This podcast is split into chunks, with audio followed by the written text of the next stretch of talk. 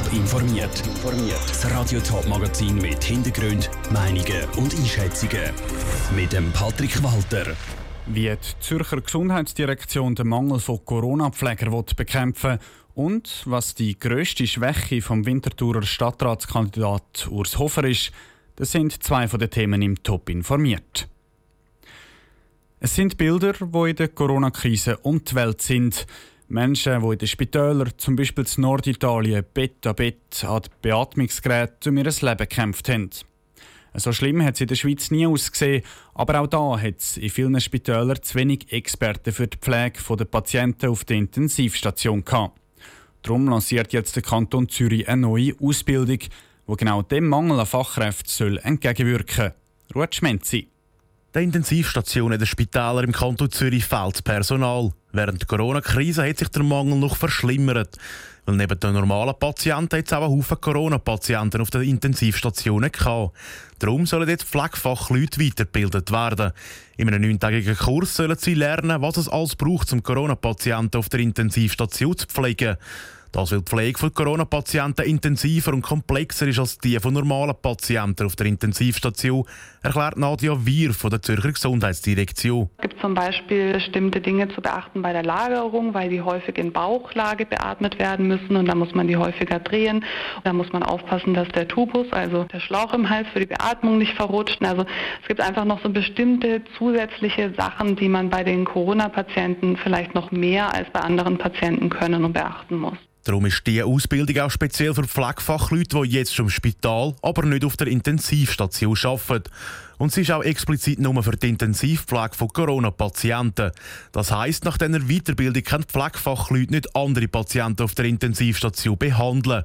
Auch wenn im Moment Corona-Fallzahlen tief sind, sei es nicht spät für diese Ausbildung. Das ist halt im Prinzip im Hinblick darauf, dass man gewappnet sein muss, falls eine zweite Welle kommt. Also falls die Fallzahlen wieder steigen sollten, wie das jetzt in anderen Ländern der Fall ist. Israel zum Beispiel hat ja eine zweite Welle als ein Beispiel, dass man praktisch dann gewappnet ist und unsere Expertinnen und Experten auf den Intensivstationen unterstützen kann. Nachfrage ist sehr groß, also nicht nur bei den Spitälern, sondern auch bei den Leuten, die die Ausbildung machen wollen.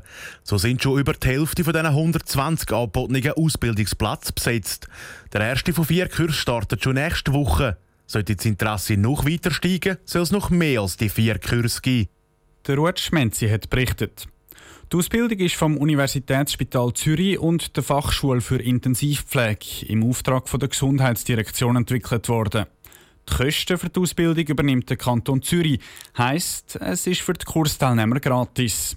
Wie viel das Ganze der Kanton kostet, ist noch nicht klar. Unklar war, ist heute noch etwas anderes rund ums Coronavirus. Was für Masken empfiehlt jetzt das Bundesamt für Gesundheit genau? Das BAG hat die Empfehlung leicht angepasst und das hat für Verwirrung gesorgt. Stoffmasken oder Einwegmasken, was gilt jetzt tatsächlich? Der Dominik Meyerberg aus dem Bundeshaus.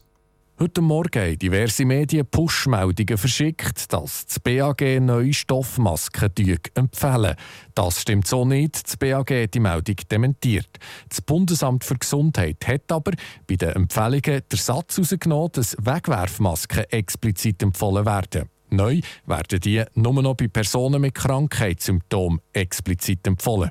Die Forderung nach einer expliziten Empfehlung für Stoffmasken steht aber nach wie vor im Raum. Sie kommt von Greenpeace Schweiz. Die Mediensprecherin Eva Maria Schleifenbaum hält an dieser Forderung fest. Das wäre in unserem Sinn oder im Sinn von den Expertinnen, die wir zitieren, und auch Schweizer Expertinnen, wäre es absolut so, dass wir eigentlich würden wünschen, dass die Stoffmasken als Standard empfohlen werden. Das wäre eigentlich der wünschenswerte Schritt. Aber wir finden es natürlich einen sehr erfreulichen Schritt in die Richtung. Das BAG gibt neu keine Präferenz mehr ab, was für eine Maske soll getragen werden. Ganz anders Greenpeace, wo bei den Stoffmasken Vorteile sieht. Der Vorteil der Stoffmaske ist einerseits, dass dann die medizinischen Gesichtsmasken, die Wegwerfmasken sind, wirklich denen übrig bleiben, die sie brauchen, die keine Wahl haben und dass natürlich die Umwelt enorm weniger belastet wird. Aber sind die auch tatsächlich genug sicher?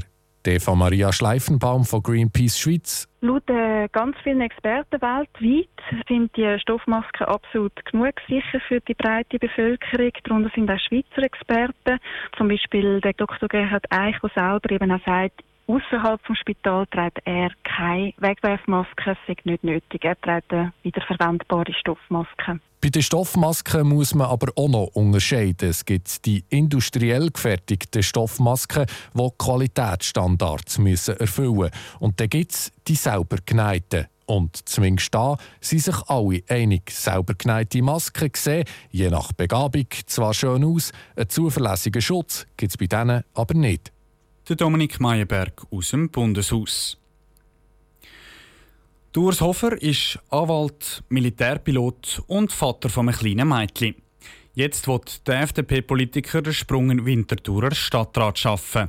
Er soll den Sitz von der amtierenden FDP-Stadträtin Barbara Günthard-Meyer verteidigen. Wie er beim Winterthurer Stimmvolk punkten hat er Daniel Schmucki verraten. Winterthur bedeutet für mich eine Stadt voller Möglichkeiten. Meine grösste Stärke? Umsetzungsstärke. Meine grösste Schwäche? Ja, ich bin zum Teil ein perfektionistisch. Wahlkampf zu Zeiten von Corona zu machen ist? Als Politiker hat man das Ziel, dass einem die Leute erkennen und dass man sympathisch wirkt. Mit Corona-Masken ist das ein bisschen schwieriger. Aber es ist notwendig ein Übel. Darum bin ich die richtige Person für den Winterthurer Stadtrat. Weil Stadtrat sein bedeutet umsetzen, tatkräftig sein, Visionen haben und all das bringe ich mit. Das ist der grösste Unterschied zwischen mir und meiner Herausforderin Katrin Kometa von der GLP. Liberal, sozial, grün, da kann man auch rechts, Mitte, links sagen. Man hat noch nichts ausgesagt. Ich habe konkrete Ideen. Dass ich ein Mann bin, ist für die Stadtratswahl eher ein Vorteil oder ein Nachteil? Es sollte eigentlich indifferent sein in einer vollkommen gleichberechtigten Welt. Ich glaube, es gibt Frauen, die dann werden Frau wählen oder es gibt Wähler, die werden eine Frau wählen. Aber äh, ich probiere mich mit einer Person zu überzeugen und nicht mit meinem Geschlecht. Mein grösster Wunsch für die Stadt Winterthur ist, dass sie den Schuldenberg los wird, dass sie 10.000 mehr Arbeitsplätze hat und dass sie den attraktiven Wohnraum kann behalten kann, so er ist. Meine Chancen, in den Stadtrat gewählt zu werden? 50-50.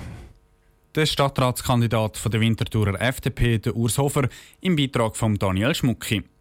Bei der Wahl am 23. August kommt es zum Duell mit der Katrin Cometta von der GLP. Wieso es für sie ein Vorteil sein könnte, dass sie eine Frau ist, erzählt sie uns morgen am Viertel vor zwölf im Top informiert. Alle Infos zu den Stadtratswahlen zu Winterthur gibt es schon jetzt auf toponline.ch. Top informiert, auch als Podcast. Mehr Informationen gibt es auf toponline.ch.